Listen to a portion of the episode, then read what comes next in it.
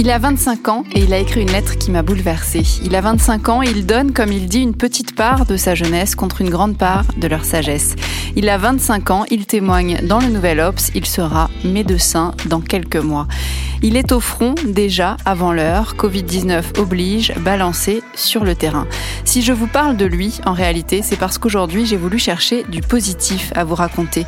Et le positif, aussi paradoxal que ça puisse paraître, c'est du côté de l'hôpital que je l'ai trouvé en tombant au milieu de mes dizaines de lectures numériques plus ou moins pertinentes sur cette pépite d'humanité, sur cette bombe d'espoir, sur ce médecin de 25 ans qui redonne envie de croire que tout est possible.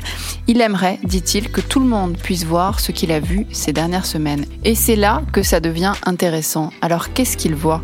Il voit de la solidarité, de la fraternité, de l'amour. Il explique comment chaque profession au sein même de l'hôpital et que la crise est terrible et le manque de moyens criant, on le sait, comment chaque corps de métier, chaque personne derrière son masque s'attelle à donner ce qu'elle a de meilleur.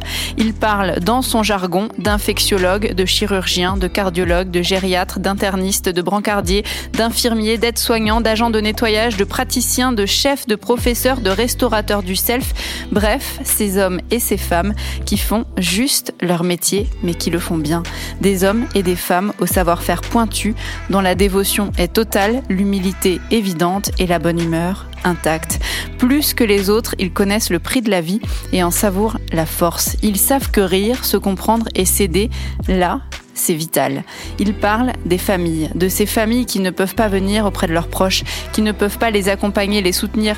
Ces familles que les soignants appellent au téléphone, même s'ils n'ont pas le temps, juste parce que ne pas le faire serait inhumain. Et ils parlent des mourants, de ceux qui meurent, seuls, et pour lesquels, dit-il, il a écrit cette lettre comme on le comprend.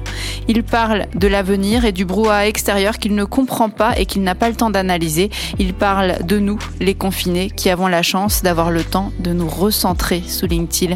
Et à la fin, il parle d'amour et de la beauté immortelle notre monde.